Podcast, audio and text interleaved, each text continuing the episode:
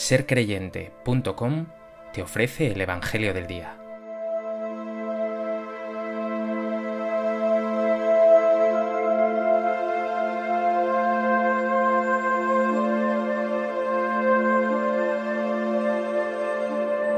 Del Evangelio de Mateo.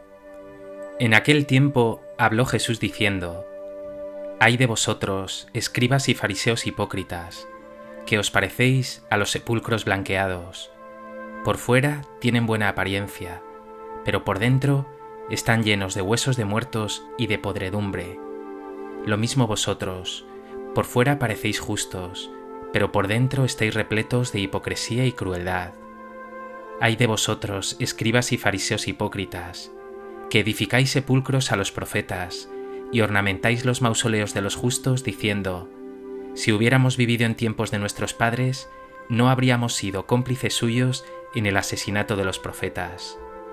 Con esto atestiguáis en vuestra contra que sois hijos de los que asesinaron a los profetas.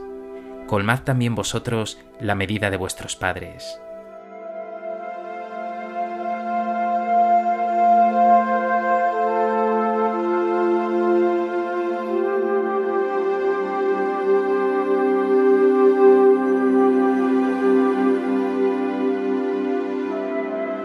En el Evangelio de hoy, Jesús lanzará contra escribas y fariseos su sexto y séptimo ay de vosotros.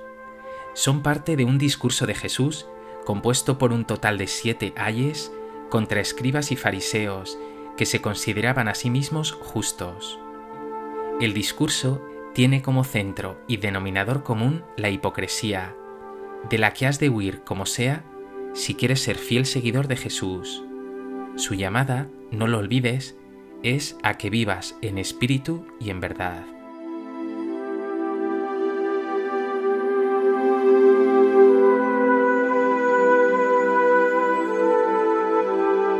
A propósito de este texto del Evangelio de Mateo, me gustaría compartir contigo tres reflexiones. En primer lugar, quiero detenerme en este sexto ay de vosotros que dirige Jesús en su discurso contra escribas y fariseos dice hoy de una manera extremadamente dura. Hay de vosotros, escribas y fariseos hipócritas, que os parecéis a los sepulcros blanqueados.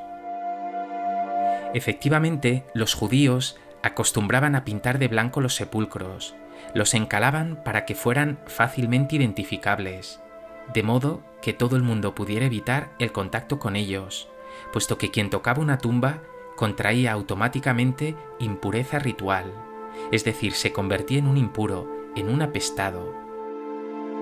Por otro lado, la belleza exterior de estos sepulcros, de estos mausoleos, era sólo eso, exterior, puesto que es obvio que en su interior únicamente había huesos, para un judío signo de la máxima impureza.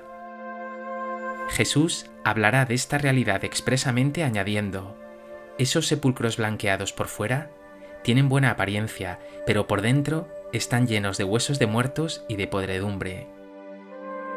Lo tremendo es que Jesús aplique esta realidad tan impura de un sepulcro, de los huesos y muerte que contienen, a unos personajes que eran reconocidos por su aparente pureza, por su justicia, incluso por su fama de santidad.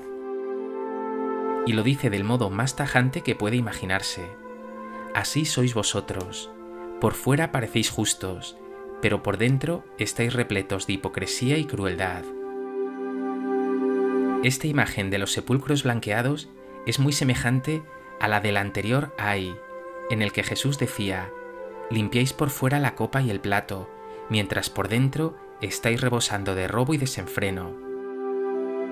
En definitiva, Jesús está denunciando que esa aparente observancia de leyes, tan estricta, incluso fanática de la que presumían, oculta realmente una vida de pecado y de incumplimiento de lo más importante de la ley de Dios, que el mismo Jesús recordaba unos versículos atrás, la justicia, la misericordia y la fidelidad.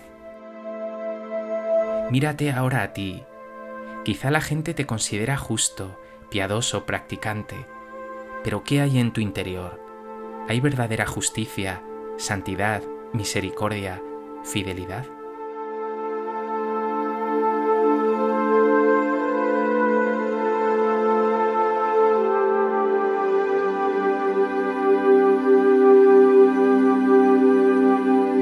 En segundo lugar, quiero acercarme a ese último ay de Jesús. Ay de vosotros, escribas y fariseos hipócritas, que edificáis sepulcros a los profetas y ornamentáis los mausoleos de los justos diciendo, si hubiéramos vivido en tiempo de nuestros padres, no habríamos sido cómplices suyos en el asesinato de los profetas. Jesús los desenmascara. Honran a esos profetas asesinados en el pasado, se apropian de sus figuras como gesto de piedad, de verdadera santidad, pero al mismo tiempo son cómplices de sus antepasados, incluso los superan. Lo dice Jesús, sois hijos de los que asesinaron a los profetas, y colmáis la medida de vuestros padres. Y si son cómplices, incluso si superan a sus padres, es porque estos escribas y fariseos de hoy siguen persiguiendo a los profetas, algo que se hace evidente en su rechazo expreso de Jesús y de su palabra. En definitiva, solo toleran a los profetas muertos, a esos que ya no pueden hablarles, o mejor dicho, desenmascararles. Estas palabras de Jesús están íntimamente unidas a esa parábola que Jesús contará en otro lugar de los viñadores homicidas, en que los labradores de la viña maltratan a los enviados, imagen de los profetas, y finalmente acaban con el hijo del dueño de la viña, con el heredero. En fin, la acusación de Jesús a estos escribas y fariseos es brutal. Piensa, ¿no sería muy triste que existieran cristianos semejantes a estos escribas y fariseos, que aparentemente son piadosos, visitan lugares sagrados, veneran santos, incluso participan del culto cristiano, pero finalmente su corazón está lejos de Dios y del Evangelio de Jesús?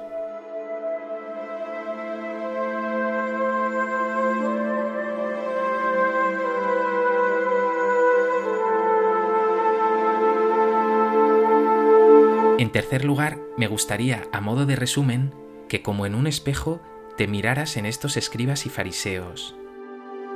Ellos se consideraban no ya solo justos, puros, practicantes, sino que estaban seguros de estar salvados, de hallarse en orden, en regla con Dios.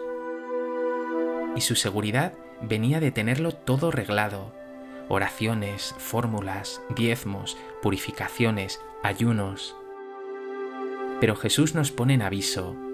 Todo ese cumplimiento, todos esos signos externos de religiosidad, si no van acompañados de amor a Dios, de oración, de espiritualidad, de humildad y de amor al prójimo, misericordia, amabilidad, servicio, entrega, perdón, no valen de nada. Jesús, como dirá a la samaritana, quiere que vivamos en espíritu y en verdad. Piensa ahora en ti, Quizá tengas puesta tu seguridad en unas pocas cosas, oraciones hechas, algo de culto, algún donativo.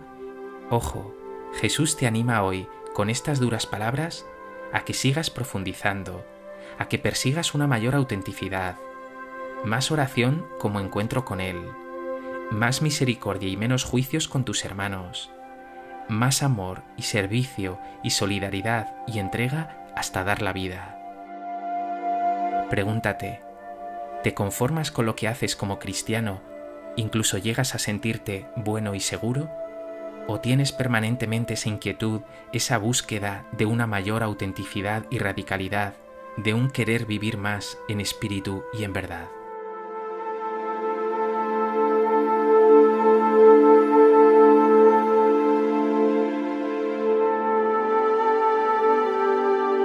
Pues que este Evangelio te lleve a rechazar todo tipo de hipocresía y a huir de pensar que eres bueno y que con lo que haces basta, que vivas con humildad y que así busques continuamente cómo mejor amar y servir. Señor Jesús, soy un pobre hombre. No estoy muy lejos de la actitud de esos escribas y fariseos, atados a sus seguridades y cómodos en sus juicios contra los demás. Hoy te pido que me ayudes a poner mi corazón en la única seguridad, tu amor incondicional, y que desde ahí busque servirte en mis hermanos con humildad y entrega.